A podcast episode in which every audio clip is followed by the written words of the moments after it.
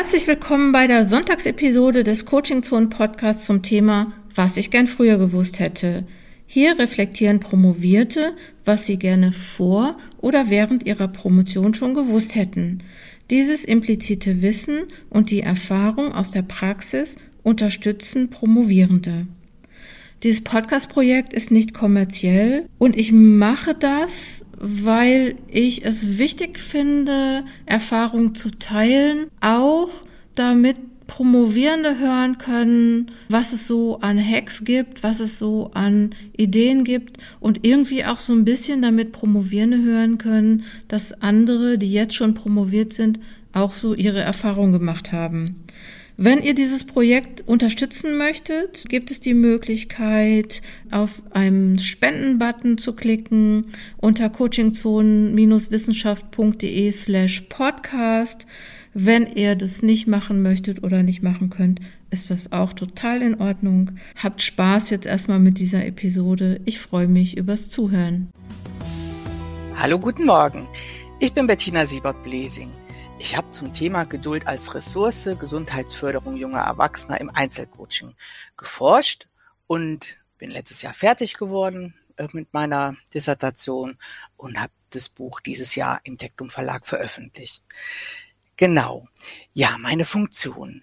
Ich arbeite sehr gemischt. Im Grundberuf bin ich Sozialpädagogin, äh, systemische Therapeutin, Beraterin, Coach, ähm, Journalistin. Ähm, und äh, arbeite für das Erzbischöfliche Jugendamt in München als Referentin, als Dozentin für die Diplomahochschule und in diversen Einzelaufträgen freiberuflich. Ähm, was ich gerne vorher gewusst hätte, ja, das ist immer eine spannende Frage. Also, ich bin jemand, die wirklich aus der Praxis kommt, dann ähm, jahrelange Erfahrung äh, habe in vielen Projekten, aber ich komme ja nicht aus der Wissenschaft.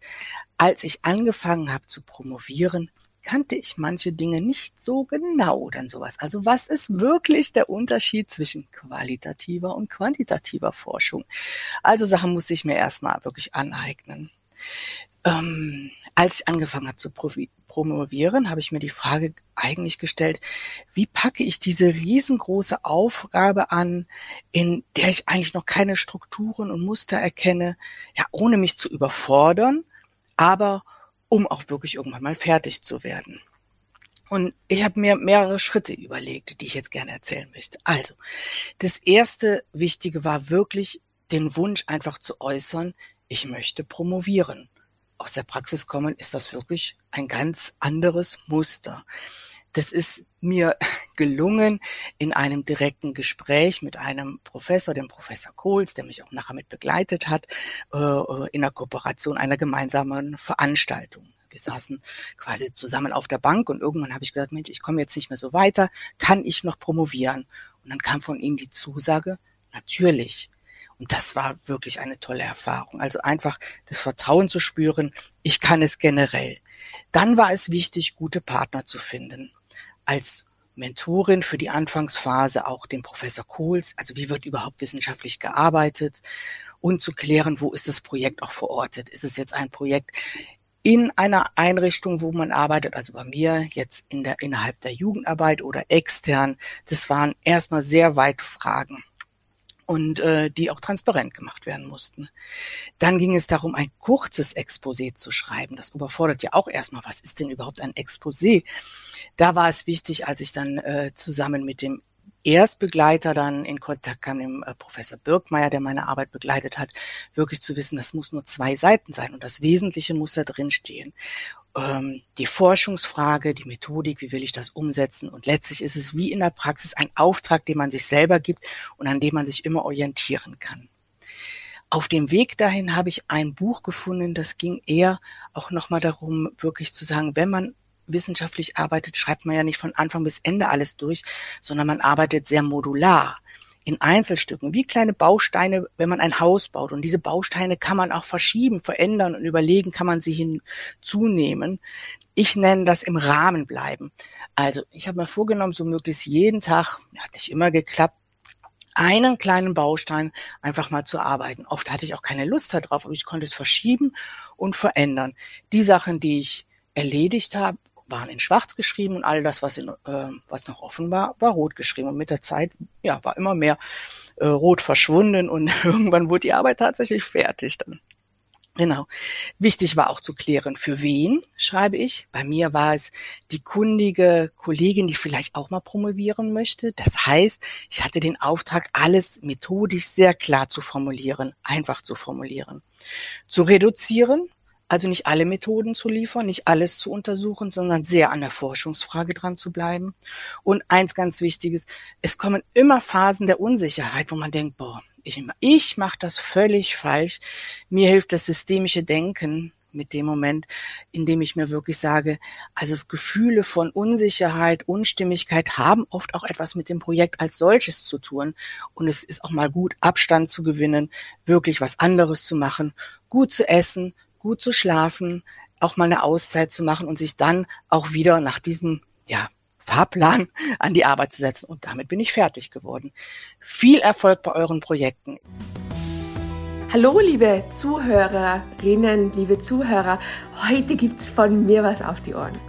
Mein Name ist Dr. Helena Vornwagner und ich freue mich wirklich sehr, heute ein bisschen aus dem Nähkästchen für Sie zu plaudern, wenn es um meine Promotion geht. Ganz kurz zu mir. Ich bin Verhaltensökonomin, also promovierte Volkswirtin und habe meine Karriere damals an der Universität Innsbruck in Österreich gestartet, wo ich eben meinen Bachelor, meinen Master und dann meinen PhD gemacht habe. Der PhD, der ist ziemlich flott von der Rolle gegangen in unter drei Jahren und heute bin ich eben hier bei Ihnen, um kurz zu erzählen, was denn so wichtige Punkte gewesen wären, die ich während meiner Dissertationsphase schon gerne gewusst hätte. Ja, wie ich mir da Gedanken gemacht habe, da sind so drei Dinge wirklich sehr, sehr schnell da gewesen, die sich herauskristallisiert haben. Nummer eins. An mein früheres Ich. Ich habe damals im Master wirklich das Glück gehabt, äh, tolle Kommilitonen, Kommilitoninnen um mich herum gehabt zu haben. Es war ein Gefühl des, ja, ein freundschaftliches Gefühl. Man hat gemeinsam sein Studium absolviert. Es war alles wirklich sehr auf Team ausgelegt. Es waren viele nette Freunde, Bekannte um mich herum. Und wie dann der PhD gestartet ist, da ist die Luft rauer und rauer geworden. Und am Anfang haben wir gedacht, hoppala, was passiert denn da? Warum jetzt irgendwie jeder ja mehr auf sich selber schaut? Ähm, warum sich Leute auch von mir abgewendet haben und ich hätte gern früher gewusst, dass das eigentlich ein ganz normaler Prozess war. Während dem Master ist es so, da ist ja alles noch schön und gut, aber während dem PhD, da eben fängt man schon an, in Richtung wissenschaftliche Karriere zu steuern und das bedeutet auch, dass einfach die Konkurrenz zunimmt. Man konkurriert für Publikationen, man konkurriert für Projekte, man konkurriert für Stellen und ja, da ist für Freundschaft oft dann leider nicht mehr so viel Platz. Good News an der Stelle möchte ich aber auch sagen ist, naja, es ist so, es bleiben am Ende wirklich die Personen übrig, die einem absolut wohlwollend gegenüberstehen. Und deswegen auch, wenn es ein raffer Prozess ist, am Ende des Tages ist es auch ein sehr wertvoller und guter Prozess. Punkt zwei, etwas, was ich gerne vielleicht noch früher gewusst habe, auch wenn mir das ziemlich schnell klar war. Punkt zwei ist Netzwerken, Netzwerken, Netzwerken. Der Austausch, gerade mit Personen, die schon weiter sind in der Karriere, ist unglaublich wertvoll. Warum ist das der Fall? Naja, weil ich kann mich zurückerinnern, ich hatte viele Situationen, wo ich mir dachte, ah, oh, ist das jetzt etwas, das passiert nur mir oder liegt's an mir? Und wenn man sich da austauscht, dann merkt man, dass so viele andere eben genau in die gleichen Situationen geburzelt sind. Und wenn man sich mit ihnen austauscht und da ganz offen fragt, naja, was hättest denn du da gerne getan? im Nachhinein oder was hast du tatsächlich getan, dann kann man sich wirklich schon tolle Strategien zurechtlegen, gerade wenn es mal Situationen sind, die nicht so toll sind. Netzwerken bedeutet auch, dass man sichtbar wird, sichtbar wird in seiner Wissenschaftsdisziplin. Und das ist etwas, was gerade dann, wenn es um Publikationen geht oder Projekte, schon auch vielleicht mitunter eine Rolle spielt. Dass Personen, die einen beurteilen, ein Gesicht dazu haben. Zu einem Papier beispielsweise oder zu einem Projektantrag. Und Netzwerken passiert vor allem ganz einfach am Anfang, wenn Sie eben jede Möglichkeit wahrnehmen, jetzt nicht jede Woche, aber wirklich auf Konferenzen fahren und da einfach offen sind für Neues, offen sind, Leute kennenzulernen und diese auch wirklich aktiv anzusprechen. Und wenn Sie die Möglichkeit haben, gerade als Frau einem Mentoring-Programm beizutreten, dann ist es wirklich auch ein toller Start, um ein Netzwerk aufzubauen. Jetzt sind wir schon beim Punkt drei angelangt und ein an mein früheres Ich. Liebe Helena, auch wenn du immer sehr zielstrebig warst, nimm manchmal einmal die Scheuklappen ab. Schau mal, was so links und rechts des Weges so passiert. Genieß einfach auch die Zeit deiner Dissertation. Geh vielleicht einmal mehr aus. und nimm den Fokus auch weg, weil so viel Zeit wie während der Dis, ich verspreche es dir, wirst du später nicht haben. Das ist etwas, ich hab's nie geglaubt. Aber es ist einfach so, ja, die Zeit wird immer knapper, immer knapper. Das hat damit zu tun, dass ja, dass einfach ähm, die Verantwortung zunimmt, aber auch ähm, das Profilschärfen noch mehr zunimmt.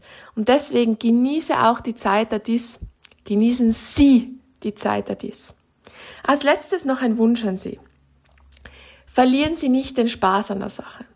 Egal welches Wetter gerade vorliegt während ihrer Dissertationsphase, manchmal Sonnenschein, manchmal Regen, manchmal stürmt's, verlieren Sie nicht den Spaß. Es ist so ein toller, toller Job dann, Wissenschaftlerin, Wissenschaftler zu sein. Es ist toll, wenn wir eben unserer Neugier auch nachgehen können in dem Forschungsfeld, das wir für uns gewählt haben, weil es eben genau das sein sollte, was uns erfüllt, was uns Spaß macht. Genießen Sie die Reise der Dissertation. Es ist eine wahnsinnig tolle Reise und schauen Sie dann auch, wenn Sie es geschafft haben, gerne in Ruhe einmal zurück auf das, was schon war, damit Sie dann auch mehr noch sich fokussieren können auf das, was kommt. Ich wünsche Ihnen viel Glück, viel Spaß für alles, was kommt und schön, dass Sie heute ja, mir zugehört haben und ich hoffe, dass die Tipps Ihnen auch weiterhelfen werden. Tschüss, machen Sie es gut. Ich bin Martina Nohl und arbeite mit Erwachsenen als Laufbahnberaterin an ihren beruflichen Neuorientierungsprozessen. Darüber hinaus biete ich Aufbauweiterbildung und Spezialisierungen in meiner Akademie für Coaches an. Ich komme ursprünglich aus der Berufspädagogik und habe auch in dem Bereich als Externe mit 40 und zwei kleinen Kindern promoviert, was damals nicht so ganz einfach war, wie man sich vorstellen kann. In meiner Promotion habe ich untersucht, welche Übergangs- und Veränderungskompetenzen Erwachsene brauchen, um gut und gesund durch berufliche Übergangsphasen gehen zu können. Was ich damals gern gewusst hätte, wäre gewesen, welche Gesamtbelastung da auf mich zukommt, sei es zeitlich, energetisch, aber auch organisatorisch. Ähm, da waren die Strukturen jetzt nicht so familienfreundlich. Aber vielleicht war es genau besser, dass ich es nicht wusste, sonst hätte ich das Großprojekt äh, Dissertation vermutlich gar nicht angegangen. Tatsächlich konnte ich sehr frei und interdisziplinär forschen und schreiben als Externe, aber bei solchem Spezialthema gab es dann auch wenig Hilfestellung. Das hatte ich mir auch anders vorgestellt und hätte ich gerne vorher gewusst.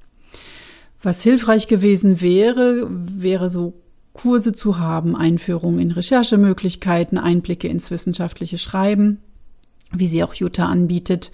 Das hätte mir damals sehr weitergeholfen, damit ich eben mich nicht noch um das Framework kümmern muss, sondern mich dann gleich an die inhaltlichen Herausforderungen begeben kann, die ja schon hoch genug sind bei einer breiten Forschungsfrage. Was ich euch wünsche, dass ihr wirklich individuelle Schwerpunkte legen könnt, die für euch persönlich bedeutsam sind, eben auch gerade für euer weiteres Leben und Berufsleben. Das hilft meiner Erfahrung nach dran zu bleiben und hat mir damals geholfen, dass mich die Forschungsfrage wirklich, wirklich interessiert hat. Und dann ist es auch okay, wenn es mal vielleicht länger dauert. Alles Gute. Danke fürs Zuhören dieser Episode des Coaching Zone Podcast jeden Sonntag, was ich gern früher gewusst hätte. Wenn du Promovierte kennst, die Lust haben, bei diesem Podcast mitzumachen, sich mit einer Sprachnachricht zu beteiligen, dann sag gerne Bescheid, sag ihnen Bescheid, sag mir Bescheid. Wenn du die Arbeit an diesem Podcast finanziell unterstützen möchtest, geh auf die Seite coachingzone-wissenschaft.de slash podcast. Da gibt es einen Spendenlink. Ich würde mich freuen und wenn's, äh, wenn du nächste Woche wieder einschaltest.